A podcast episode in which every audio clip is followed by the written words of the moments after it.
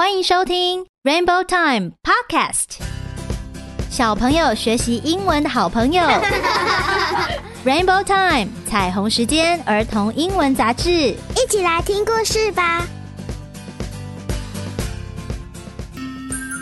嗨，小朋友，今天这篇故事叫做《I Need Your Tooth》，我要你的牙齿，是关于牙仙子。他来到了 David 的房间。他知道 David 正在换乳牙，所以希望 David 可以留一颗牙齿给他。可是，在上一集的故事中，David 有给他牙齿吗？答案是没有。那么今天我们就要来听听后面的故事，看看到底 David 会不会留牙齿给牙仙子呢？The next night, the Tooth Fairy arrived. at David's room again。隔天晚上，牙仙子又回到了 David 的房间。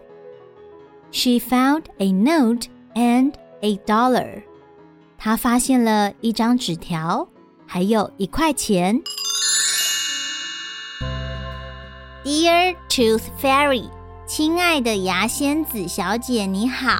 Sorry, I couldn't give you my tooth。对不起。 我不能把我的牙齿给你。My tooth fell out while I was at school。我的牙齿是在学校掉下来的。I put my tooth in my pocket。我把牙齿放在口袋里。But I lost it。可是我发现不见了。Please don't be mad at me。请你不要生我的气。 when my sister's tooth fell out, you gave her a dollar。我的姐姐牙齿掉的时候，你给了她一块钱。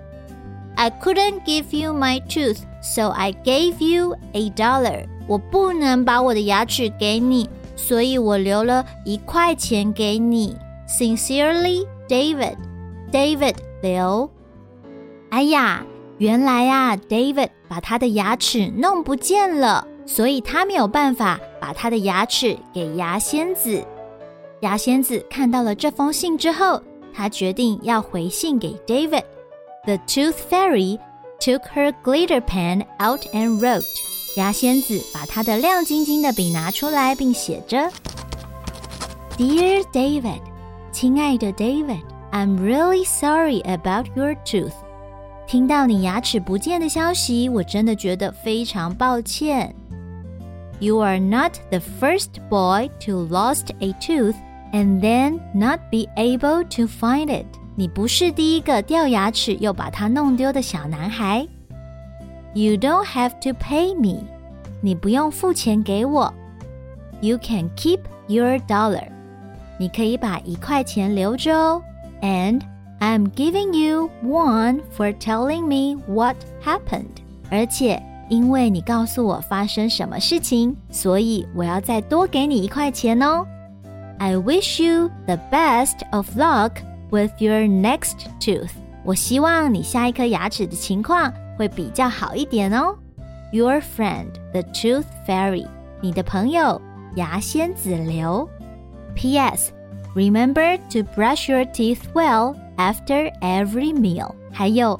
别忘了每次吃完饭都要好好的刷牙哦。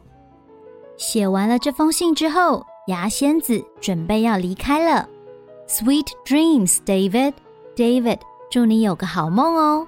The Tooth Fairy whispered as she put the note and a dollar bill under his pillow. 牙仙子轻声地说，一边把一张纸条和一张一块钱的纸钞放在他的枕头底下。然后牙仙子就飞走了。小朋友听完这篇故事，会不会觉得换乳牙好像也没那么可怕？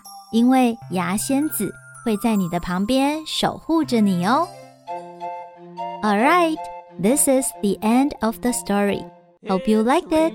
希望你会喜欢这一篇温馨的故事。I'm Maya. I'll see you next time. Bye bye. Rainbow times for everyone. 如果你喜欢彩虹时间，记得帮我们打上五颗星，留言订阅并分享给你的亲友。只要一杯咖啡的小额赞助，就可以支持我们继续创作更多优质的节目内容哦。